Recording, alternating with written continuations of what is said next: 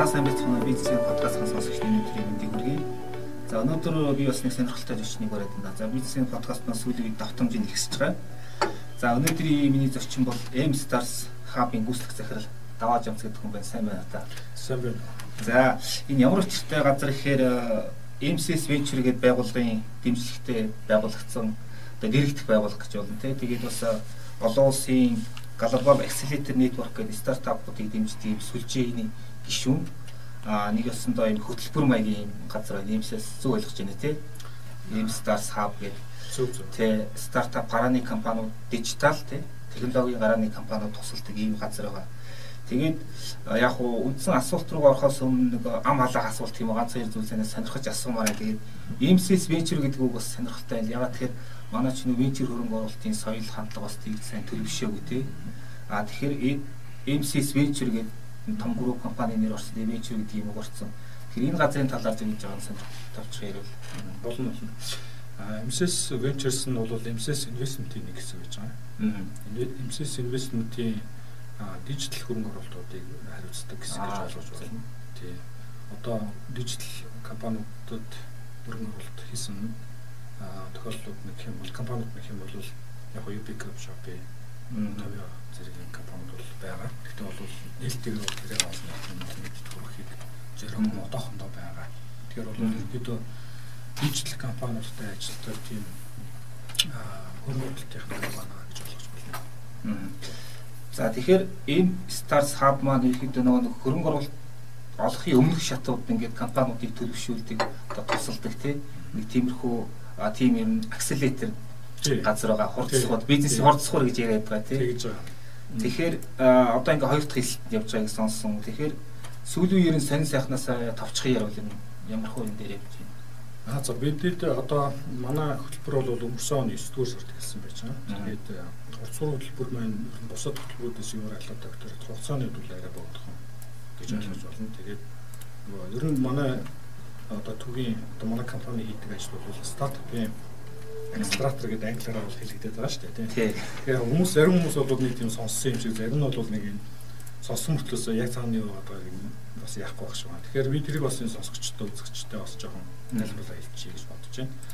Тэгэхээр нэгдүгээр хамгийн эхлээд нэг стартап гэдэг нь юу вэ гэхээр яг нөгөө ийм нөгөө Lean Canvas гэдэг нэрг рейсинг гэдэг юм ном гэдэг. Тэр ном дээр бол стартап гэж юу вэ гэж тодорхойлсон тодорхойлт нь юу вэ гэхээр нөгөө тодорхойгүй нөхцөл байдалд хэрэглэгчдэд шинэ үн цэнийг бий болгож байгаа хүмүүсүүдийн нэгдлэг гэж байдаг байхгүй. Яг англиараа тийм тийм uncertain condition дээр үйл ажиллагаа явуулж байгаа тийм өмнө институтууд дээр хэлэгдсэн байдаг байхгүй. Тэгэхээр тэр нь одоо яг цаанаа олох дээр яг стартапын мөн чанарыг бас давхар агуулдаг байгаа. Хэрвээ одоо би жишээлбэл ямар нэг шинэ дижитал бүтээгдэхүүн гаргах гэж байгаа. Тэр нь бол яг энэ зах зээлийн энэ сегментэн дээр ажилладаг байна гэдгийг мэдж байгаа. Буюу тодорхой байх юм бол тэр бол стартап биш гэж үзэж байгаа байхгүй. Нэг өсөндөө стартап бол магадгүй заримдаа бол өөрөөсөө ямар би сегментэн дээр бараа бүтээгдэхүүн шинэ үйлчлэгээ гаргах гэж байгаа ч өөртөө заримдаа бас нөгөө ойлгоогүй шахав явж байгаа байхгүй. Тэгэхээр ерөөсөө тийм би ирээдүйд ямар зах зээл дээр ямар хэрэглэгч дээр ямар бүтээгдэхүүнийг ямар цэнээр гэдэг юмнууд нь ихэнхдээ илүү тодорхойгүй байгаа нөхцөлд ажиллагаа эхлүүлж байгаа. Тэр бизнесийг тэр бүтцийг стартап гэж нэрлэе гэж бидний зөвлөлд тоолтоор гэж ойлгож байгаа. За хоёрдугаар үгэн дээр нэг акселератор гэдэг нэг үг байгаа шүү дээ. Акселератор гэдэг нэг юу гэдэг юм бэ? Яагаад ба акселератор ч монголоор бол хурцсуур гэж хэлээд байгаа. Хэцүү мөртлөөс бид нар хурцсуур гэдэг нэг хүмүүс үзэгчтэй ч юм хүмүүс дэлгэр хурцсуурч гэсэн хад бас. Яг юу юм хурцаад байгаа гэдэг юм байгаа байхгүй. Тэгэхээр яг нь стартапууд нь дөрөв хэлсэнчлэн нөгөө нэг тодорхойгүй нөхцөл байдал дээр ингээд явж байгаа учраас маш олон алдаа гардаг юм байна л. Тэгэхээр магадгүй тэр алдааг хэн нэгэн өмнө өөр хүмүүс хийсэн байх юм бол манай хурцсуур хөтөлбөрийн тусламжтай байгаа. Тэр алдааг мөрчлөө хийж өгөх зөвлөө. За ингэчүүл болохгүй шүү. Ингэчүүл одоо чи хурдалд орно шүү. Эсвэл ингэчүүл чи маш их мөнгө алдаа, цаг алдаа нэрвтэй. Эсвэл чи өөрөө стресстэй ингэ болдгоо шүү гэдэг. Өөрөөр замыг нь шууд авчиж өгөх тий. Тий, ер нь бол хугацааг ерөөсөө товчилж өгөх. Жишээлх юм бол тийм алдаа, тийм одоо зөвлөгөө аваагүй тохиолдолд магадгүй 1 жил юм уу 2 жил ч юм уу хичнээн одоо одоо баяр гоног харуулслыг тээжиж дараа нь албан дээр бүтээгдэхүүн гаргах байсан тийм. Тэгэхээр энэ зөвлөгөөтэйгээр бид нар одоо 2 жил хийх байсан юм 6 сар багтаач хийж чадж ивэл энэ бол хурцгачлаа гэж ингэж хэлж болохоор. Тэгэхээр бидний зорилго бол тэр нэг шаардлагатай бүх мэдлэг мэдээллийг хуваалцах зорилготой гэсэн. Аа тийм байж. Тэгэхээр одоо яг зүгээр Монголын нийгэм эдийн засгийн контекстыг хүрээнд аваад үзэхээр тийм M Stars Hub гэдэг энэ одоо танай хөтөлбөрийн тийм энэ газрын байгуулагдсан зорилгыг та яг юу гэж тодорхойлох вэ? Аа бид энэ дээр бас нэлээд хостой ярьсан. Тэгэхээр ганцхан бас нөгөө стартапуудыг акселератор стартапуудыг акселератор хийхээс гадна тийм бид нар өөрсдөө нэг том экосистемийг бүрдүүлэх гэж байгаа тийм том одоо цогц бодлогын нэг хэсэг болж ажиллаж байгаа. Тэрний юу гэх юм бол ер нь бол дижитал экосистемийг стартап экосистем нь өөрөө олон тоглогчдоос бүрддэг. За тэрний юу гэх юм бол мэдээж стартап нь өөрөө байж байгаа. За партнер түншүүл компаниуд байж байгаа. За хөрөнгө оруулагч нар гэдэг чинь айгүй том бас нэг тийм хэсэг байж байгаа. За тэгээд нөгөө талдаа болох дээр аа одоо авяас авяас тэнгууд тааланд нэтворктэй тааланд пүүлж өөрөө бас байж байгаа хэрэгтэй тийм залуучууд тэр одоо технологиг хөгжүүлэх боломжтой тэр хүмүүс ч өөрсдөө бас байж байгаа хэрэгтэй. За дараа нь тэр нэг оюуны өмчийг хамгаалдаг бас тэр нэг хэсэг байж байгаа хэрэгтэй. Гэх мэт ингээд энэ экосистемийг томоор нь хараад тэрийг нь одоо ер нь томоор нь хөгжүүлээ гэдэг ийм зорилготой одоо байгуулагдсан. За тэгээд энэ зорилго нь хэд юм MCS Majors дээр нэг зэнгэрдэг. А бид нар болохоор яг нэг стартап руу чиглэсэн ажиллагаа гэж ойлгож байна. А энэ дээр бас олон улсын Global Accelerator Network гэдэг сүлж байгаа тий. Энэний гишүүн гэж байгаа. Яг энд яг энэ талаар яриул одоо тэндээс ямар боломжууд ирж байна. Энд гишүүн болсноор яг ямар онцлог бий болдгийг Бидэд нодлон манай ерөн төсөл маань нодлонгийн хавар гэсэн. Тэгээд эхлээд ярьж хахад бол би яг өөр салбарт одоо яг энэ мэдээллийн технологийн салбарт олон жил ажилласан. Гэхдээ яг нэг хурцхан хөтөлбөрийг бол хийж үзээд байсан. Аа ялгаа авахгүй манай багийнхан ч гэсэн тийм байсан. За манай хөрөнгө оруулагч ч гэсэн тийм байсан. Тэгэхээр биднэрт бол мэдээж өмнө хийж үзэж байгааг учраас туршлах хэрэгтэй. Тэгэхээр бид нар өөрсдөө стартап учраас бас өмнө нь яваад үзсэн хүмүүсүүдийн замаар яваа гэж ярилцаа. Тэгээд олон улсын стандартын тийм хөтөлбөрийг авах одоо авч тэрийг дагаж явуулсан зүйлтэй байна гэж үзээд тэгээд гайн гэдэг энэ байгууллага гишүүн болоод аа болсон. За тэгээд гайны гишүүн болсноороо бол хэд хэдэн тийм одоо боломж биднэрт нэгдэж байгаа. Хамгийн нэгдүгürt нь болох дээр олон улсын одоо стандартыг аваад ашиглах боломжтой болж байгаа. Яг яг манайх шиг тийм стартапын акселератор хөтөлбөрийг Америк нэгдсэн улсад эсвэл Европ эсвэл Англи хэрхэн хийж байна вэ гэдгийг тэр одоо плейбук гэж яриад байдаг юм л форматыг аваад тэгээ бид нар тэрийг бол ингээд аваад ашиглаж байгаа учраас алтаа боддог багтаа ер нь бол олон улсын стандартаар туршигдсан тийм хөтөлбөр явж байгаа гэж ойлгож байна. Тий. Тэгээд ер нь GAN гэдэг тэр байгууллага нь өөрөө болох дээр дэлхийн нэг 125 орчим мегаполис хотод байршилтай манайх шиг тийм акселераторуудын нийтлэл байдаг. Тэгээд тэр GAN дотор болох дээр 8000-аас дээш менторууд бас байна. За тэгээд акселераторууд нь өөрсдөө бол дид хөтөлбөрүүдийг зарлж байна. За тэгээд маш олон тийм нэг юм мэдлэг хуваалцах тийм сешнүүдийг бас хийдэг. Тэр нь бүгдийг одоо манай стартап, манай гишүүн бус стартапууд хандах боломжтой болж байна. Тэгэхээр бол тийм боломж байгаа. За дээрэс нь бол а гайны бас өшөө олон боломжуудын нэг нь манай стартап нөгөө стартап дээр нөгөө акселератортой очиж нэг exchange хийх юм бас боломжтой. Тэрийг одоохондоо манай стартапуудын юм хэрэгж үзег байна. Тэд бол тийм боломж бол нэлээдтэй байгаа. За дараачихны боломж нь болох тэгээд аа perk гэдэг нэг ойлголт байгаа. Тэр нь болохоор дижитал бараа бүтээгдэхүүн үйлчлэгээний тийм урамшуул эрхүүд бас даралдаж ирдэг. Тэр эрхүүдийг бас манай одоо гишүүн болсон манай одоо Монгол стартапууд маань ашиглах юм боломжтой болсон байж байгаа. Тэгэхээр танаа энэ сүлжээ бол ерөөхдөө ингээд хөрөнгө оруулагч очихоос өмнөх шатанд ингээд хэрэгшүүл бэлдэж өгдөг. Одоо пич мичийг одоо найраа ярих гэж зүйл яриад байгаа. Тэр нь бэлдэж өгдөг. Тэгэхээр зүгээр яг Монголын хувьд ингээд стартапуудын хөрөнгө хин нэгнээс хөрөнгө оруулалт өсгөхөөс өмнө ерөнхий тийм гараадаг алдаанууд. Тэгээ тэд нар юунд бэлдсэн байх хэвээр юуг ойлгосон байх хэвээр тий тэр талаар ярив. Аа за. Бид одоо хөтөлбөрийн хүрээнд бол аа одоо эхнийхээ хөтөлбөрийг эхлэхээс өмнө бид нэг аппликейшн авсан. Эхний жилдээ бид нар бол 170 орчим стартап бүсэлд орж ирсэн байж байгаа. Хөтөлбөр хэлсээгээ. Тэгээд тэр 170-ын дийлэнх олохын бид нар пич нарыг сонссон. За одоо хөтөлбөр явсны дараа бол дахиад манад одоо боожж байгаа 11 стартап байн бид нар тэгээд пич нарыг хайж байгаа. За бусдаар стартапуудыг ч сонсож байгаа. Тэгээд нийт нийтлэг ер нь гарч байгаа алдаануудыг хараа их харах дээр манай залуучууд ер нь маш их яардаг.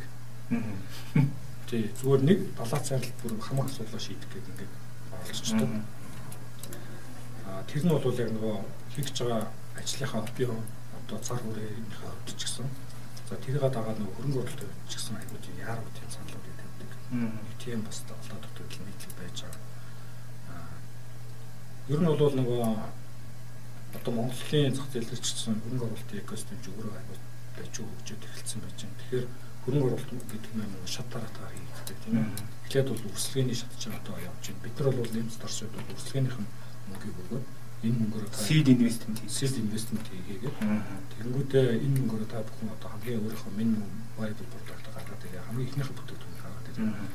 А бүтээгдэхүүн гаргаж байгаа гаргаад явж байгаа нөхдүүд нь бол өөрийнхөө хамгийн ихнийхээ нөгөө нэг борлуулалтаа хийж байгаа нэг юу гэдэг нь өсөлгээний мөнгө өгч байгаа байхгүй. За тэрний дараа бол мэдээж дараачаа шатны одоо scale out гэдэг арай жоох томох хэмжээний яг барууны зах зээл рүү series A, series B, series C гэх ингээд явж байгаа шүү дээ. Тэгэхээр бол тэр энэ үе шатуудыг бол бас сайн ойлгоод бас ерөөсө хөрөнгө оруулалт гэдэг чинь нэг л юм шаттай гэдэг юм байна. Одоо энэ дээрээс тултан авах гэдэг юм хандлага байж байгаа. Аа хоёрдугаарт нь болох дээр хоёрдугаар том алдаан болох дээр ер нь бас нэг хөрөнгө оруулагчтай ярих аа бэлтгэл айгу заримдаа тааруу байна. Тэр тааруугаас болоод нэг хөрөнгө оруулалтуудын тойрон байгаа шүү дээ. Нөхцлүүд. Одоо танад хөрөнгө оруулалтыг бид ийм ийм шатлуудыг тавьж байгаа гэдэг энэ нөхцлүүд байгаа байхгүй.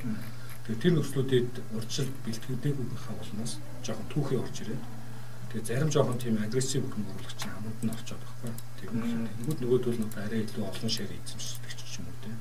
Одоо манай дээр жишээлх юм бол одоо компанийнхаа 50-аас дээш 70 60% ингээд өгсөн. Бүр анхныхан тийм анжил инвесторт өгсөн. Тэгээ одоо би яхаа мэдэхгүй байна. Гэсэн хүмүүс бас хүүхдүүд ирж байгаа юм. Тэгээ санаа нь айгуугаар санаа нь гэсэн хөтлөөс ингээд цааш нь бид нар одоо дараач мэрэгжлийн хөрөнгө оруулагч нар хөрөнгө оруулах гэхэд тэр ихний хийгдсэн хэсэг айгуу тийм янзлахад айгуу төвөгтэй тийм гэсэн.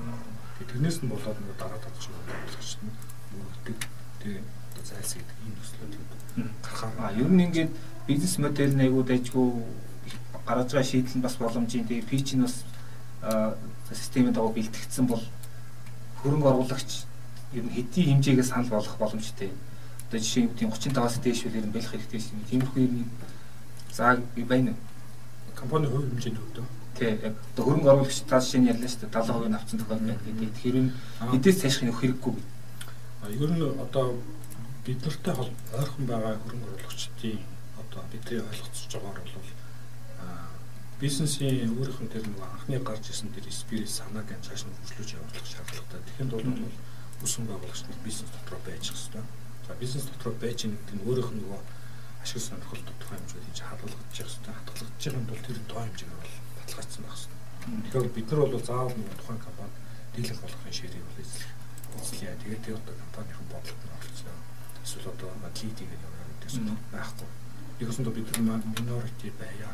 Тэгээд бага хувьцаа эзэмшээ гэдэгтэй бол тийм одоо нэг тийм сэтгэл хөдлөлт авах байхгүй гэсэн. Тэгэхээр бол ялгаатай бас зах зээл дээр бас нэг дөнгөж ягаад гөрөнгөө энэ хөрөнгө оруулалтын зах зээл нь өөрөө дөнгөж хөгжиж эхэлж байгаа учраас их хэмжээний хөрөнгө оруулагч гэсэн өөртөө бас сурч эхэлж байгаа байхгүй. Тэгэхээр их хэмжээний хувийг нь эхлээд авчих юм тэр компанийн нөхцөлтийн үзүүлэлт байлчих тийм нөхцөл гардаг. А бидний хувьд бол аль болох одоо компанийн одоо байгаа тэр энерги тэр тэрүүгээр ингэж явуулах тийм сонирхолтой байгаа учраас аль болох айгүй бага хэмжээний оролцоод оролцох боломжийн одоо зохистой оролцоогоор оролцох Тэгээ манайд нөгөө нэг одоо энэ Колпро биднэрт хөрөнгө оруулснаа Таками гэж Японы хөрөнгө оруулагч байгаа дээ. Тэр хүн ярьж байхад юу гэсэн хэрэг би бол 51% гэж хизээч зүтгэдэггүй. Ямар ч тийм зарчимтай юм билээ. Тэгээд тэр хүнээс манай сэтгүүлээр дамжуулаад хөрөнгө оруулалт авсан газрууд ч бас байгаа. Тий, тэгэхээр бас нэг тиймэрхүү соёл бас байх шиг байна. Аа тэгээд өөр асуусан хэрэг танай менторуудыг харсан бас их сонирхолтой хүмүүс байна. MCC хэд хэдэн захирал байна. Манай их захирал хүртэл явж байна тий. Тэгэхээр менторууд ер нь яг энэ тэр нөө танай хөтөлбөрт хамрагдж байгаа компаниуд яг юугаар тусч яаж ажилладаг тэр механизмын талаар та сонирхох бол. За тийм манай менторуудын хувьд бол бидэд одоо бизнесийн одоо цогцоор нь харж чаддаг томоохон хэмжээний бизнесийн лидер одоо дата компани яг дижитал компаниуд хамтдаа өөрсдөө одоо дундноор оруулж босч байгаа шинэ үеийн одоо манлайлагч нар гэдэг одоо бүхэл одоо хэмжээ одоо хэмжээ хэлбэрийн юмуд бол янз янзын мэдрэл байна. Аа тэгвэл бол бидний хувьд бол аль болох нөгөө дижитал бизнесийг бизнестэй туршлагацсан тэн дээр болж игэл алдаа хийгээд үтцсэн тийм менторуудыг бол урьж байгаа. Менторууд явуулжсэн бид нээлттэй байж байгаа. А одоогийн байдлаар бид нар 60 орчим ажиллаж байгаа. За одоо дурдах юм бол Datacom-ийн одоо байна, Тамирын байрсахан байна, UBCAP-ийн үсэг байгуулагч байна тийм. Shopee-ийн одоо үсэг байгуулагч. Premium Group-ийн захирал. Premium Group-ийн захирал, ангар захирал бас байна. United Group-ийн тооцоо дараагаа одоо ган болох гэдэг ч юм уу. Нэр бүхий одоо нэр хүндтэй бизнесийн хамгаалагч хэрэгмүүд байна. За дээрэс нь бол яг тухайн чиглэлээр бас мэрэгсэн За ерөн менторыг бол манай дээр бол хоёр янзаар болж үздэг. Нэгдүгээрх нь бол эксперт ментор гэдэг нэг төрлийн ментор байж байгаа. Дараачих нь лид ментор юм ментор байна. За лид ментор нь юу гэдэг вэ гэхээр тухайн стартапыг үлгэрдэж авдаг. Тэгээд анги даасан багш гэдэг шиг нэг манай хөтөлбөрт анх орнууд дааж аваад тэгээд яг хөтөлбөрийн үе шат болгонд тэр стартаптай цуг байж байгаа. Тэгээд төгсгөөд ингэ явдаг. Нэгсэндээ бараг хамгийн ойрхон болж ажилладаг ийм ментор байж байгаа. Тэр менторууд бол илүү нөгөө нэг яг энэ салбарт энэ өөрөөсөө яг нөгөө энэ стартапыг туулж байгаа тэр үе шатуудыг туулаад үзсэн хүн байвал аюу сайн гэж бид шаардлагатай байдаг. А тэр хүмүүсийг одоо дурдах юм бол түрүүний минийс нөгөө шопигийн одоо өсгөн болгоч нар байж байна. UBCAP-ийн өсгөн болгоч нар томьёогийн баяраа гэх мэтлэн одоо яг энэ нөгөө дижитал бизнес дээр шинээр нэг манлайлал гаргаж ирж байгаа залуучууд байна. За нөгөө талдаа бол яг нөгөө нэг энэ тухайн стартап нь бизнесээ аль нэг тийм асуудлыг шийдэхэд шаардлагатай мэдлэгээр тусалдаг хүмүүс байна. Тэр нь юу гэх юм бол одоо би нэг юм брендинг юм одоо брендинг үсгэмээр шүү дээ. Би бүтээгдэхүүн одоо энийг юу гэж нэрлэх вэ? Ямар одоо продуктаар гаргах вэ гэх юм бол яг тэр брендингээр одоо мэрэгсэн одоо тэргүүлдэг тэргээр одоо тэргүүлдэг бүлэн зөвшөөрөгдсөн мэрэгчлэлтийг бид урьж авчираад тэргээр зөвлөө өгдөг. Жишээлх юм бол манай тэр брэнд маркетинг бол манай MCS Ventures-ийн тэгээд MCS Group дотор одоо нэлээд тэр чиглэлээр хүлээж зөвшөөрсөн Аримблик гэж захирал байж байна. За Unitel Group-ийн бас маркетингийн захирал одоо Жимкага бас байдгийг. Тэд нар бол жишээлбэл нэг яг энэ стартап дээр маркетингийн чиглэлээр ингээд зөвлөгөө өгч ихэд бол зүгээр ингээд зөвлөгөөр бол ингээд баг булаа хийчихэж байгаа байна. Тэгэхээр тийм. Тэгэхээр одоо жишээлбэл дахиад өөр жишээ хэлэх юм бол одоо ямар нэгэн стартап өөрийнхөө аппликейшнийг хөгжүүлээд UI UX жишээлбэл одоо яаж хаагдуулах вэ? Хүнд одоо яаж ямар одоо товчийг ав гаргах вэ тийм яавал эвтэйхэн байх вэ гэдэг жишээл юм бол өнөөдөр UI UX чиглэлээр нэгсэн бас тийм хүмүүс тийм ментор бас байгаа байхгүй. Тэгэхээр энэ хүмүүсүүдийг болохоор бид нар яг тухайн нэг чиглэлээр зөвлөгөө өгдөг ментор буюу эксперт менторуд гэж нэрлэдэг. Тэгэхээр нэг өсөндөө манай дээр ийм хоёр төрлийн ментор байгаа гэж ойлгож болно. Зөв зөв тийм. Аа түрүү 11 компани байгаа гэдлээ. Тэндээс яг одоо зүгээр харах юм бол зах зээлд гарахад хөрөнгө оруулалт авах хэдийн бэлэн болсон тийм зүгээр амжилттай тийм жишээг л асуух гэдэг юм л да. Аа. За манай дээр 11 компаниас 10 11 компани амжилттай болсон байгаа. Тэгээ гэхдээ амжилтын хэмжээгээр ингээд зөв дотроо ингээд бодоод үзэхэд бол аа ингэж бодогдож байна. Манай хөтөлбөрийн зорилго нь стартапуудын анх хөтөлбөр дэлсэнгүүд ямар одоо юу гэдэг вэ те таргет одоо даалгавар өгдөг вэ гэхээр та эхнийхээ бүтээгдэхүүнийг гарга нэг хэсэг нь бол гаргана гэдэг санаатаа зүгтмөрч орж иж байгаа хүмүүс бол тэрийг хөгжүүлээ боловсруулаад бүтээгдэхүүн гаргаад тэгээд зах зээл дээр санал болгодог байна. Тэр нь бол нөгөө минимум viable product-а гаргадаг нэг нэг хэсэг байж байгаа. Хөөс нь бол яг нь өөрийнхөө бүтээгдэхүүнтэй ороод ирсэн байх юм бол за тэгвэл та бүхэн энийг одоо сайжруулаа. Хэрвээ шаардлагатай байх бол pivot гэдэг өөрсдөө бүтээгдэхүүнийг өөрчлөө тийм ээ. Ямар нэг алдаа муудаг байх юм бол өөрчлөлт болно. За дээрэс нь нэг л та бүхэн бүтээгдэхүүнтэй юм чинь зах зээл дээр энийг хүргээд борлуулалтаа нэмэгдүүлээ. Буюу одоо traction илүү сайн болгоо гэж гэдэг ийм хоёр зорилт өгдөг байхгүй. Тэгэхээр одоо энэ танисаа асуусан асуултанд бол манай стартапуудаас traction-аач үүсгэсэн. Тэгээд нөгөө minimum viable product-аач үүсгэсэн байгаа компани жишээлбэл Kumin гэх компани байна. Kumin гэдэг компани бол анх манад орж ирэхдээ рестораны QR дээр суурилсан дижитал меню байсан. Меню гэдэг юм шийдлийг ярьж орж ирсэн гэж байна. Тэгээ одоо хөтөлбөрийн явцад бол тэр шийдлийг хийгээ зогсохгүй ахаа цаашаа нэг ресторан дотор нь ашигладаг зарим одоо мэдээллийн систем софтверуудыг ашигладаг боловсруулаад бас өөрийнхөө системээр нэмээд боловсруулсан. Нэг өсөндөө төлөвлөгөө давуулж биелүүлсэн. За тэгээд яг зэрэгцээд нэг борлуулалтанд бас аягүй сайн яваад одоо бол Улаанбаатар төвд Улаанбаатар хотод үйл ажиллагаа явуулж байгаа 60-аас дээш 65 орчим одоо ресторанууд бол одоо манай компани тэр Куми гэдэг компани үйлчлэг ашиглаж явж байгаа. Тэгээд хоёрдугаар нэг жишээ нь бас blind care гэдэг жишээ. Blind care нь болохоор өөрөө нэрээ нууцлаад мэдрэмжээ хуваалцаа гэдэг аппликейшн байж байгаа. Одоо миний утсан дээр байгаа л да. Тэр яадаг вэ гэхээр одоо ингээд манай энэ нийгмийн сэтгэл зүйн үзэх дээр ер нь ингээд тийм л 5 хүний нэг нь баг асуудалтай гэж юм судалгаа хийгдсэн. Тэгэнгүүт одоо стресс ч юм уу, уур бухимдал ч юм уу, эсвэл одоо ажлын байран дээрх асуудлууд ч юм уу, эсвэл хосын харилцаа ч юм уу тийм ээ. Ингээд төрөл бүрийн асуудлуудаар тэр одоо хүмүүс өөрсдийнхөө одоо мэдрэмжийг ийм асуудалтай байна гэдэг хуваалцаад өөрөө мэддэгдүүлэхгүй. Тэнгүүд нөгөө талаас нь харин тийм одоо мэрэгчсэн зөвлөгөө сэтгэл сэтгэл судлаач нар орж ирээд зөвлөгөө өгдөг ийм нэг сонирхолтой аппликейшн байж байгаа. Энэ аппликейшнийг бол зах зээл бол аюул сайн хэрэглэж авлаа. Дөнгөж гараад 2 7 хоногийн дотор 1 мянган даунлоод хийгдсэн байна. Одоогийн байдлаар бол 4000 болж байгаа. Тэгэхээр 20 он дотор 4000 болж байгаа. Тэгэхээр бол бидний хувьд бол энэ аппликейшнийг бол зах зээлээр аюул сайн хэрэглэж авч энэ бол амжилттай зах юм амжилттай бүтээгдэхүүн болчлоо гэж үзэж байгаа байхгүй. Өөрөөр энэ 11 компани ингээд одоо нөгөө нэг өсөж торнод үр орхиод хэсэг бэлэн болцсон гэсэн үг. Тий одоо ер нь одоо 90 90% нь бол цаад дараач нэг бэлэн болж байгаа байж. Аа одоо хоёр дахь хэлсэлт явж байгаа гэж яг энэ талаар мэдээ одоо зорилго нь юу одоо энэ хоёр дахь хэлсэлтээс та юу хэлж байна? Ааха хоёр дахь хэлсэлтээр бид одоо ер нь бол цаашдаа бид нар жилдээ ингээд тогтмол ингээд хөтөлбөр хэлсүүлээд ингээд явна. Тэгээд нэг хөтөлбөрийн үргэлжлэх хугацаа нь бол 5 орчим сар байна. Тийм тэгэхээр бид нар максимум до жилдээ 2 тийм одоо эсэлтийг авах тийм боломжтой байж байгаа. Тэгэхээр яг нөгөө а жилийн одоо аль хэсэг дээр яаж залгаж ийн вэ гэдгээс нь хамааруулаад одоо яг жилдээ арай хоёр бол арай багтахгүй байх тийм тохиолдол гарч магадгүй. Гэхдээ ямар ч байсан бол 1.5-аас дээшээ тийм одоо хөтөлбөрийг ажиллуулахыг зорж байгаа. Тэгэхээр одоо эхний хөтөлбөр маань одоо 4 сарын 3 сарын 11-нд дуусах гэдэг ингээд 3 сарын 11-нд одоо Тимоти гэдэг арга хэмжээгээр дуусна. Ер нь 3 дахь хөтөлбөрийн чинь формат нь тийм шүү дээ. Аа хөтөлбөр нь явлаад хамгийн сүүлд нь бол Тимоти болоод хөрөнгө оруулагч нар өөрсдөө танилцуулдаг стартапууд нь.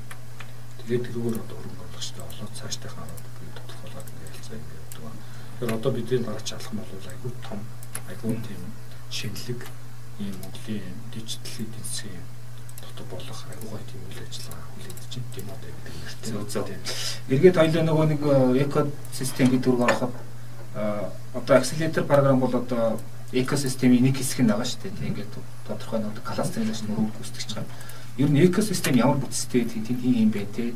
Манайд энэ ямар юм гэдгийг та ярьж. Манай яг үза би ер нь акселераторын экосистемийг аваад ярьчаа. Манай экосистемийн түрүүн ярьсанчлан за стартапууд бол нэлээд чухал байгаа. За стартап болохоос өмнөх шатны буюу inspired болцсон бас нэг тийм пул байх хэрэгтэй гэж үздэг юм байл та. Тэрний үг юм бол одоо яг стартап болчихё гэж ер нь бодол нь үүссэн. Тэгэд одоо хүсэл эрмэлслэг дүүрсэн. Тодорхой зэрэг байгаа тийм. Сэмэг нь үүссэн, тийм энерги нь үүссэн тэр залуучууд тэр нэг тийм хэсэг хүмүүс байх хэрэгтэй гэж үздэг байхгүй. Тэгэхээр одоо альва экосистем бүрдэх тэнд амжилттай ажиллахад бол тэр пул inspire тэр пул inspire тэр пул нь байж ах хэрэгтэй гэж үзэж байгаа. Тэгэхээр бид нар бас ингээд энэ Amsterdam Hub accelerator хийж явах юмстай. Тэр пул маань хэд одоо хангалттай байна гэдгийг бас тодорхой хэмжээнд судалсан байж байгаа. Тэр нь бол хаанаас ирдэг вэ гэхээр бас илүү технологитой ойролцоо элдийн сургуулиуд оюутнууд те тэгээд бас мэрэгжлийн одоо мэрэгчлэр ажиллаж байгаа залуучуудаас илүү одоо төрөлт юм байл. Гэтэ бол яг уу бидний харж байгаа бол Монгол яг энэ чиглэлээр мэрэгжлийн манай юм нөгөө мэдээллийн технологийн мэрэгчлэр одоо төгсөж байгаа сурж байгаа гаргаж байгаа тэр нөгөө нийт галцсан нь бас бага байна гэж үзсэн. Одоо манайх ч одоо Монгол улсын сургуулийн математик сургууль гэж байсан сүүл нэглэний шил байгаа сургууль болсон. А тэрдээ нөгөө талд нь бол шүтээс байсан шүү дээ. Тэгээд шүтээс байж байгаа сүүл одоо албан зөвлөж хэлсэн. Тэгээд энэ хоёрын ингээ гарч байгаа нийт бүтээгдэхүүн энэ үедээ гол одоо нас хүүхдүүд сурж байгаа. Тэгээ энэ хоёрыг хэлүүлээ харахаар жилдээ 100 гаруй хүмүүс ердөө юу. Тийм. Тэгээд эдний даршгүй одоо манай компани чинь шүүрээ шүүрээ аваад. Ширийн дэс шууд аваад. Тийм. Тэгэхээр зах зээл дээр чинь хомсд үзэж байгаа. Аа байж байна. Тэгэхээр тэр хэсэг рүү бас анхаарах хэрэгтэй юм. Энэ бол бас нэг экосистем биш айгуу том бас нэг хэсэг байна. Тэгээд бид энэ асуудлыг шийдэхэд бол бас энэ старс академиг явуулаа бас байж байгаа. Тэгээд бид ийм хост төсөл байгаа. Тэгээд тэн дээр бол оюутан залуучуудаа асууж байгаа. Тэгээд full stack хөгжүүлэгч болгоод девелопер болоод ингэ гаргадаг юм төсөл бас ажиллаж байгаа. Тэгээд залуучууд бас нээлттэй тийм юм байгаа. За тэгээ хоёрдугаар экосистемийн хамгийн чухал хэсэг нь бол мэдээж акселератор төвчин байж байгаа. Тэгэхээр бид нар бол үүсэж байна. Гуравдугаар нь бол хөрөнгө оруулагч нар байна. За дөрөвдөөрх нь болох дээр партнерууд байна. Партнерууд нь яадаг вэ гэхээр яг хөрөнгө оруулахгүй тэр хэсгийг нь бол партнер гэж хэлээд байгаа байхгүй. Тэгэхээр партнерууд нь яадаг вэ гэхээр одоо стартап продукттай илүү найрсаг одоо харилцаатай тим байгууллагууд хэлээд байгаа. Тэгээд эдгээр илүү дижитал үйлчлэгийг санал болгодог. Жишээлх юм бол жишээ хэлбэл яг ойлгомжтой байна манай дээр бол жишээлх юм бол Unitel group манай дээр одоо өндөр ордны одоо интернетийн холбоотыг жишээлбэл ингээд санал болгож тэр нь бол хөнгөлөлттэй гэдэг чинь байхгүй. А тэр ижил манай стартапууд тийм хүчлэг авах юм бол дахиад хөнгөлөлттэй байна гэж. А нөгөө талдаа болох дээр жишээлх юм бол iTunes гэдэг компани манай дээр байгаа хост гэдэг үйлчлэгнүүдийг танай стартап ашиглах юм бол одоо эхний нэг жил мөнгө өгдөг ч юм тий. Retech ERP гэдэг компани жишээлх юм бол танай стартапуудаас одоо манай хүчлэг авах юм бол эхний нэг жил мөнгө гэдэг. Ийм жишээлбэл юм төслүүд өгдөг байхгүй. Тэр нь ямар учиртай вэ гэхээр нэг талдаа яг нэг бизнес талаас авах юм бол өөрсдөө ирээдүйн бизнес хэрэглэгчтэй сургаж байгаа гэж харж байна. А яг бизнес стартап гэдэг чинь бизнес хамгийн анхаа шатны нэг ч тийм. Тэгээд стартап 3 хүнтэй стартапаас 30 тэр 30 мянган хүнтэй тийм том корпорац болчихж үүсэхгүй шүү дээ. Тэгэхээр бол тэрийг бол баг дээрээс тэмж боочулж авч явдаг юм байна. Жишээлх юм бол чи олон улсад бол жишээлх юм бол Google, Microsoft одоо Amazon гэдэг чинь бүгдээрээ энэ стартапууд зөвсөн тийм хөндлөлт зохион бүрийн экосистем. Энэ бол экосистемийн нэг хэсэг байхгүй. Одоо жишээлх юм бол шинээр аппликейшн хийж байгаа залуу Amazon-ы энэ технологиудыг ашиглаад өмгөө учраас төвчээд стартап зөвсөн технологи болон хөнгөлөлт байгаа учраас тэндээр очиод татгадаар хийчих тийм байл. Тэгээ хийгээд нөгөө аппликейшн ингээ амжилттай болчингууд тэрнээсээ шилжих бас тодорхой хэмжээнд хөнгөлөлттэй шүү дээ. Тэр чинь яагаад гэвэл анхнаас нь технологи стек дээр нь хийгдсэн үлдсэн учраас тэгээд тэрүүгээр ингээ барайд авчдаг. Одоо цаад одоо логик юм. Тэгэхээр бидний хувьд бол бодохтой бас өөрөө энэ экосистемын залуу учраас энэ нөгөө сая партнерууд гэдэг хэсгийг бас ахаад болж болох гэж үзэж байгаа. Бидний бол бүгдийн л эхнээс нарахгүй бол бий болгоё. Бүлдүүлээ гэдэг юм одоо зорилготой ажиллаж байна. Тэгэхээр партнеруудад бас нээлттэй байгаа. Хабын хувьд бол 2021 оны туршид бол 20 орчим тийм партнеруудтай ажилласан. За тэрнээс бол боддоор нэг 14 компаниас тодорхой хэмжээний хөнгөлт уушруулалтыг аваад ажилласан. Ч өгч байгаад бас баяртай байгаад байгаа байхгүй танай хөтөлбөрт хамгаалж байгаа одоо компаниуд одоо тэр сорх үйл ажиллагаа нь яг явагдав. Миний сонсноор зүгээрс үнгүй офс офс байх шиг үү. Тэгээ яг нөгөө хоёлаа нөгөө Эмстрас хабын үндсэн нөгөө нэг өгдөг зүйлүүдийг мартсан шүү дээ. Тий. За Эмстрас хаб маань ямар боломжуудыг тийм манад ингээ илсэд орчвол орч чадах юм бол ямар боломжийг санал болгодог вэ гэдэг дээр яриа. За хамгийн нэгдүгürt нь бол бид нар тийм менторшип буюу одоо зөвлөгөө түрүүний хэлснээр бидний нэг лид метр, эксперт метр гэж хоёр янзын метрүүд байгаа шүү дээ. Тэгээ бас манай зочин метрүүд байж байгаа. Одоо одоо хүний бодгоор гэдэг шиг. Тэр хүмүүсүүдээр дамжуулаад нөгөө стандараа алдах гэдэг алдаан дээр нь одоо туршлагаасаа хуваалцах. Тэгээд одоо яг тухайлсан асуудал дээр одоо зөвлөгөө өгөх гэх мэтчлэн тийм одоо мөнгөөр хөндлөж барахгүй тийм зөвлөгөөнүүдийг төлөвлөж байна. Энийг бол бид хамгийн чухал тийм одоо програм одоо гол хэсэг гэж үздэг байхгүй. За дараагийн болохоор бид нар үргэлжлэгээний мөнгө грант гэдэг юм өгч байгаа. Тэр грант нь бол нэг удаагийн буцалтгүй одоо тэтгэлэг гэж монголоор хэлж ойлгож байна. За тэр мөнгийг юун зарцуулдаг байх юм бол тухайн стартап нь бид нар дээр орж ирсэн байгаа тэр нэг санаа бүтээгдэхүүнээ хийхдээ хөгжүүлэхдээ зах зээлээ хөгжүүлэхдээ юм зарцуулдаг. За гуравдугаар нь бол офсор бид нар хангаж өгч байгаа. Яг нэг одоо одоо нэг тийм том компани биш бол манай дээр ирээд суух боломжтой. Одоо 7 хүртэл 100 7 гэдэг байх нь бол багтаа сууч хэмжээний офсуудыг бол гаргаж өгнө. Тэр нь бол нэг удаагийнхаа эсэлтийн хүрээнд бол бид нар нийтдээ 12 шиг тийм офсыг гаргаж өгөх тийм боломжтой өртөн чадaltaй гэж ойлгож байна. Тийм аа. За тэгээд дараачих нь бол бид нар нөгөө түрүүний хэлсэн нөгөө партнеруудаараа дамжуулаад янз янзын дижитал үйлчлэл авах байх юм бол тэр бид стартапуудад гаргаж өгдөг. Ийм байгаа. Үргэлжлэх хугацаа 5 сар юм яа. Нэг үрсэлгээ хийх одоо хөрөнгө оруулалт нь хэрэг байх уу? За үргэлжлэгээний буюу одоо нөгөө бидний өгж байгаа грантын хэмжээ хэмжээ бол айгүй бас юу яадаг. Хэлбэлцтэй эхний одоо бидний хөтөлбөр дээр бол 15-аас 30 сая төгрөгийг буцалтууд буцалтууд итгэлэг байдлаар стартапууд өгсөн зөв зөв байгаа. Тэгээд тэр нь бол яг ер нь стартапын хөгжил нь ямар шатанд байж байна тэгээд хэмжээ нь ямар бэ ямар бүтээгдэхүүн боловсруулж байгаа хөгжүүлэлтэн дээр нь ямар зардал гарах юм бэ гэдэг дээрээс нь хамааруулаад тоос 30 сая төгрөгийг байна. Зөв зөв. Одоо энэ хөрөнгө оруулагч талаас би сонирхож асуумаар юм л да. Одоо хөрөнгө оруулагч өөрөө бас нэг тийм аягүй байхтар том соёл тий одоо баруун тул аягүй байхтар өгчсөн. А тэгэхээр зүгээр Монголын нөхцөлийг харахаар юм яг манай энэ хөрөнгө дотоодын бизнесмэнүүдийн хөрөнгөтнүүд ингэж ярил л одоо тийм мөнгөтэй хүмүүсийн тэр хөрөнгө оруулах соёл венчур хөрөнгө оруулалтыг тэр хандлага ойлголт соёл нь ямар хөө байна. За баруун тул одоо 10 компанид ингээд хөрөнгө оруулалт хийгээд нэг нь ингээд амжилттай бол явчих. За би нормал хөрөнгө оруулалт хийлээ гэж яриад байгаа шин. Энэ талаар ярив. Аа. За ер нь бол одоо л ер нь нэлээ өөрсдөө чинь суралцж байгаа л гэж хэлэх юм л да. Тэгэхээр яг хуу барууны дээр стандартад мэдээж хүрэхийг л зорж байгаа. Тэгээ одоохондоо бол бас өөрөөр бас тийм одоо хэсгүүд бас байгаа л да. Аа өнгөрсөн 2000 аа 20 20 он 21 он хоёрыг харьцуулаад үзэхдээ 21 он ч сайхан дууссан учраас харьцуулаад үзэхдээ нийт энэ одоо глобал хэмжээгээр энэ венчур хөрөнгө оруулалтын зах зээл нь айгүй өссөн.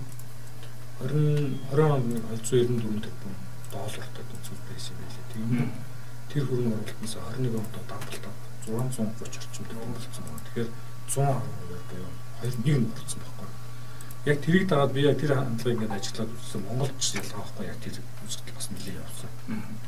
Тэгэхээр одоо бол мэдээж одоо лидэн одоо нэлээд манлайлах мөрөгтэй оролцож байгаа MSS Ventures гэдэг юм дижитал хөрөнгө оруулагч компани байна. А дээрэс нь бол бусад энэ томоохон манай корпорацууд бас ижил төрлийн хөрөнгө оруулалт сангуудыг бол бий болгочлоо болгож байна. Аа тэгээд ер нь бол хөрөнгө оруулагчдын сонирхол бол дижитал хөрөнгө оруулалт нэлээд чиглэлчлээ шүү дээ. Нэгдүгээр пандемик асуудал байлаа. Тэгээд ер нь пандемик чинь дижитал технологич амьдралд хэрэг хэрэгтэй юм бэ гэдгийг бол амар ингээ гаргаад ингээ үзүүлсэн. Учраас тэглээ шүү дээ. Тэгээд одоо бол ер нь бол бид нар тэгээд цаашаага хөгжлөө хөгжил явуулах гэж ойлгож байгаа. Тэгээд бизнесээ суралцаал. Тийм тэгэл явах бол гэж бодож байна. Одоо ийм үзэгдээд ихтэй стартап ингээд томроод хэрэглэгчтэй болоод ингээд захиалга ихсээ те. Тэр өсөлтийн синдром гэж нэг хэсэг юм байдаг дээ. Одоо захиалга даахгүй болох ч юм уу яах чинь ингээд хүмүүс нөрөхгүй болох ч юм уу. Аа тэгэхээр бол яг ингээд нөгөө стартап өсөөд ирэхэд нэг тийм scalable байх тийм гол шалгуур байдаг тийм ингээд томроод боломжтойгоор өсөлтийн синдромод аваад аваа шийдээ шийдээ томроо явчих боломжтой тийм модельийг их яадаг юм шиг л зүгээр миний харж байгаа. Тэгэхээр яг танай хөтөлбөрт хамруулж байгаа стартапууд яг цаашаа ингээд одоо MCS Ventures-ийн хүрээнээс гараад илүү их мөнгө хэрэгтэй болоод явчвал тэр хүмүүс гаднаас хөрөнгө оруулалт авах хэмжээнд хэр бэлтгэгдэж чадах вэ гэдэгтэй та. Энэ ингэсэн тэр нөгөө одоо манай хөтөлбөрийн сүүлийн шат явж байгаа шүү дээ төгсгөлийн шат. Бид нар нөгөө хөрөнгө оруулагчид нь бэлдээ дандаа нөгөө пич буюу найрыг төгөлдөршүүлэх хийн тулд тэдний байнга сонсч тасгалжуулж байгаа А тэр шатнд ингээд сонсож байгаад манай стартапуудын за 50-аас дээш одоо 7 8 гэсэн үг. Ер нь гадаадын зах зээл рүү гарнаа гэдэг юм зорилготой байгаа. Гэхдээ бидний өгж байгаа зөвлөмж юу гэх юм бол за окей гадаадын зах зээл рүү гадаад хөрөнгө оруулагчтай очив. Гэхдээ нөгөө гадаад хөрөнгө оруулагчтай очингууд гадаад хөрөнгө оруулагч ингэж асууд юм л да. Танай дотоодын хөрөнгө оруулагчийн тань дээр ингэж хийсэн үү гэдэг асуултыг хамт асуу гэж байгаа байхгүй. Тэгэхээр дотоодын хөрөнгө оруулагчдаар дотоодын зах зээлээр ингээд валидит буюу одоо туршигтаад баталгаажсан ийм стартап байх юм бол илүү үнэлэгдэх магадaltaй. Тэгэхээр яг энэ зүйлүүд бид нар өгч байгаа. Зөв зөв. Тэгэхээр аа одоо яах нөгөө нэг улс орны холбоотой ярих гэдэг л та ингээд манайхан бол ингээд янз янзын софт тэгээ програм тэгээд гадагшин зараад ингээд болоодох шиг байна тийм. А гэхдээ ингээд яг нэг гадаадын зах зээлд гараад яг тийм платформын төвшин за цаашлаад бүр дэд бүтцийн төвшөнд өрсөлдөх гэхээрээс ингээд яаж хүчин хөрөхгүй байгаа. Тэгээд хүмүүс юу гэж ярьж байгаа нэхэр бид нар хамтарч ингэж одоо янз янзын кластер систем юу гэдэг одоо тийм ер нь хамтрах ёстой гэж яриад байна. Тэгэхээр Монгол компаниуд ингэж хамтраад платформын төвшин дэд бүтцийн төвшөнд өрсөлдөж явах болдгоо юм гэсэн юм яагаад байна. Эндээс та санал нэг байна. Бид нар яг тэр зөвлөмжүүдийг ерөнхийд нь өгдөг. Жишээлх юм бол манай дээр орж ирсэн стартап зах зээл дээр байгаа бусад стартаптай ч юм уу бусад технологийн компаниудтай ижил төстэй тийм технологи хөгжүүлэх гэж байгаа бол бид заавал давхардуулж хөгжүүлэх шаардлагагүй. Тэр компанид очоод холбогдоод эсвэл тэр компани технологи ашиглаад хийх гэж байгаа үгэндээ богино хүргэх гэдэг юм одоо зөвлөгөө өгдөг.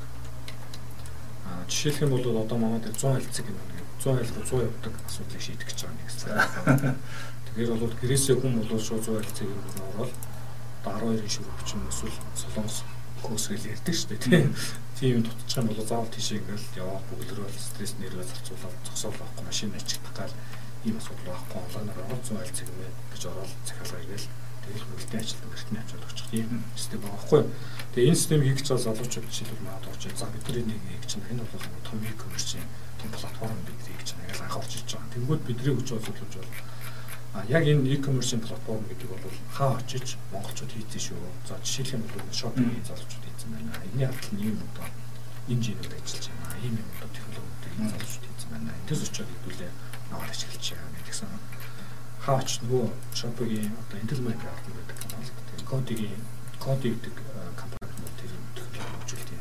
Тэднийхэнд очиод уулзсан чинь өөстө нээлттэй хүлээж аваад баяртайгаар хүлээж аваад тэгээд эдний технологиудыг аваад ашигласнараа бид одоо нэг сарын дотор шууд 100 альцэг гэдэг сайтыг шилээр бүр ингээд бий болгочихж байгаа. Тэгээд тэр чинь бол одоо нөгөө шилээр хөгжүүлээл одоо хэдэн сар алдаал хэдэн баах мөнгө одоо зарлагдаал баган ажиллуулаад тийм ингээм он хэн байгаа юмнуудыг ингээд хамгийн гол нь тэр нөгөө нэг ирж байгаа 100 альцгийн нэмэхнээс бас буруу шүү. Тэр чинь бас энийг ашиглаж болно гэдэг нь бас мэдгүй. Ийм технологи байгаа гэдэг бас сайн гадагхгүй байж магадгүй. Тэгэхээр бидний үүрэг бол энэ ийм технологи байх шүү, тэн тийм байх шүү гэдэг агүй сайхан зааж өгöd хооронд холбогдох юм жигүүд ингээ явах сонирхолтой байгаа. Тэгээд амжилттай хийсэн жишээ хэмээн 100 альц юм байна. Өшөө 2 3 бас бас жишээ байгаа.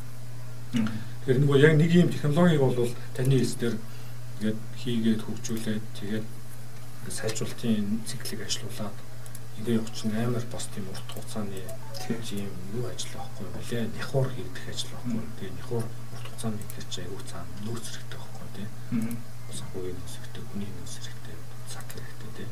Энийг бол заавал хэдүүлээ ингээд давхардуулж ингэж гаргаж өөрсдөө садал болохгүйгээр өөр хин нэг Монгол хүн хийсэн байх юм бол бид зэрэг дахиад аваад ашиглаж байгаа. Өнөр бол өстө 100 нэлтэйгээр.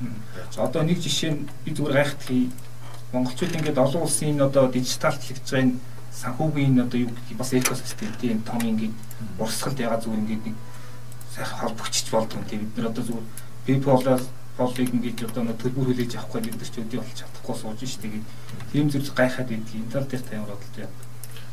Тийм энэ дээр бол одоо экспортын бас нэг одоо бид нар дижиталар экспорт хийх тийм боломж тийм байгаад байгаа санаа. Тийм зөв зөв. Ер нь энэ бүхий л төрлийн нөгөө ер нь хэрэглэгчд энэ чинь юу гэсэн бас нэг асуудал шүү дээ. Тухайн одоо Америкийн ч юм уу эсвэл дэлхийн бөмбөг айл нэг хэсэгтээ байж байгаа иргэн одоо энэ дээр байгаа онлайн дээр байгаа бараа бүтээгдэхүүн яг тэр хүндний гарт орон байдаг л төлбөрийн систем л байж ах нээлттэй байж ах хэрэгтэй байхгүй тийм. Тэгэхээр тийг бол бид нар оруулаад ашиглахын тулд явах хэрэгтэй. Тэгээд дөрвжээс нь бас хийгдээ хийгдэх зориул ингээд явуулчихлаа л да. Одоо манай бас компаниуд яг энэ хөтөлбөр дотор байгаа биш гэсэн бусад нөгөө дижитал компаниудад компаниуд яваад гадны тэр нөгөө төлбөрийн одоо gateway гэж ярьдаг шүү дээ. Payment gateway. Тэрнээ холбогдох ажлууд бас явагдаж байгаа. Тэгээ энэ чиглэл бас нэг зүйл нэмж асуухад одоо нөгөө төртөл авах гэдэг л да. Одоо төрний ингээд янз янзын нээлттэй датанууд байна. Бид нар ч одоо ингээд Монголиа гэл янз янзаар ингээд татчих штэ зарим юм дээр тий. Тэгэхээр төр маань өөрөө бас эн чинь ингээд нэг энэ экосистем бас нэг тийм итгэвтэй санаачлагч хэсэг байх систем санагдаад байна.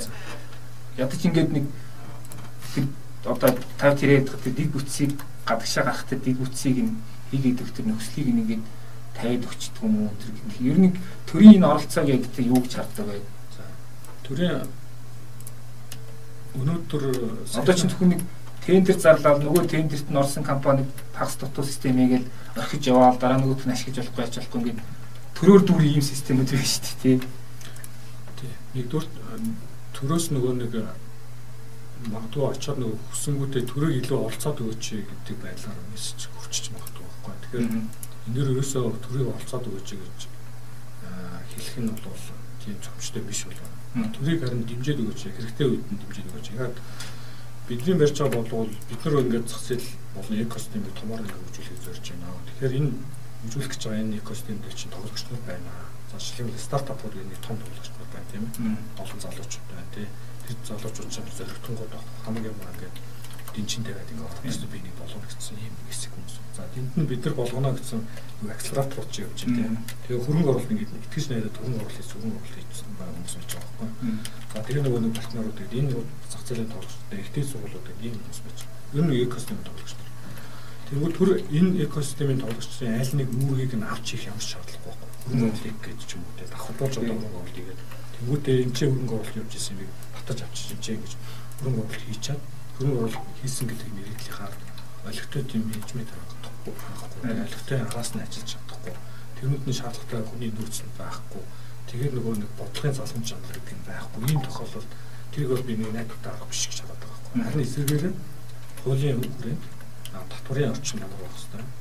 Энэ одоо тоглогч нарыг яаж бид дэмжих хэвээр бэ гэдэг ийм юмнуудыг сайн бодох хэвээр. Тэрнийх нь мөглүүд бид өгөх хэвээр байна гэж бид нар ойлгож байгаа. Тэнгүүтээ яг тодорхой зүйлх юм бол яг жишээлбэл нөгөө Сталин бид нар сая энэ мэдээллийн технологийн агентлагтай бас хамтарч ажиллаад өнгөрсөн он байсан пандемик юм байна.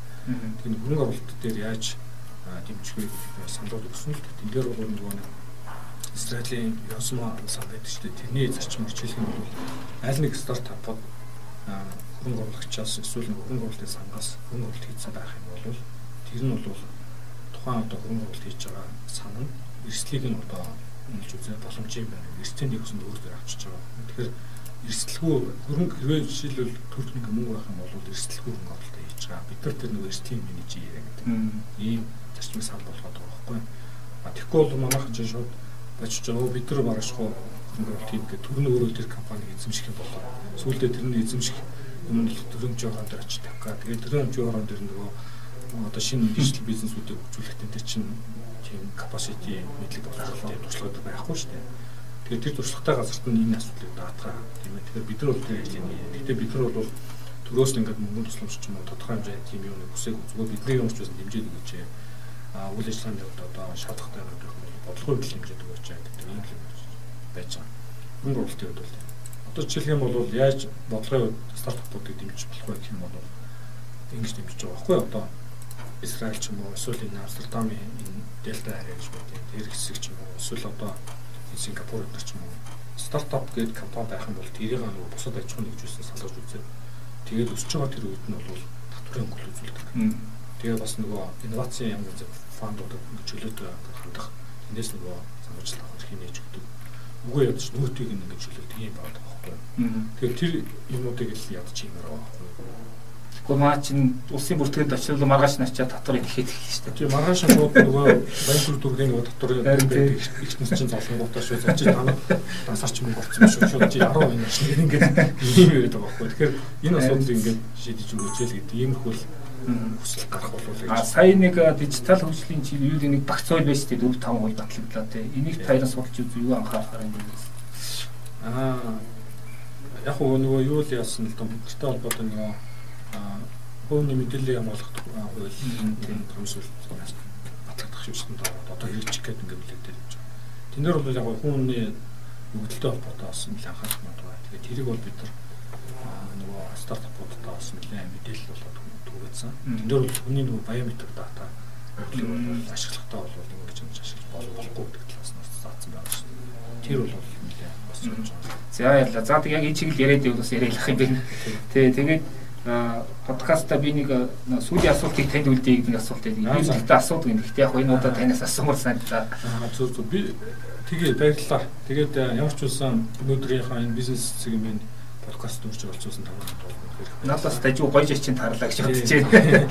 Тэгээд яг хуу асуулт хэлмээр зүйлэх юм бол яг бид хэд одоо дараачихын институт авсан байж байгаа. Нийцсэн байж байгаа. Тэгээд яг энэ чинь видеогоор явах видеогоор явах юм. Видеогоор явж байгаа манай одоо веб хуудас, Facebook хуудас, Instagram гэх сошиал медиа хуудасууд байж байгаа.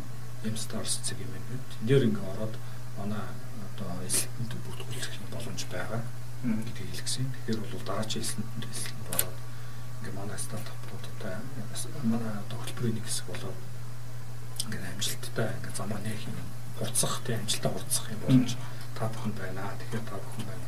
Бас судлаад үзээрэй план дараа гэж ингэж хэлсэн. За би ч гэсэн ишлийнхаа доор нөгөө бүртгүүлэх линкийг тавьчих гэж бодож байна. За баярлалаа танд. За ингээд бизнесийн подкастын удаагийн дугаарт Эмстер Сабын гүйцэтгэх захирал Давж Амц гэдэг нь оролцлоо. Танд баярлалаа манай подкаст оролцсонд. Баярлалаа.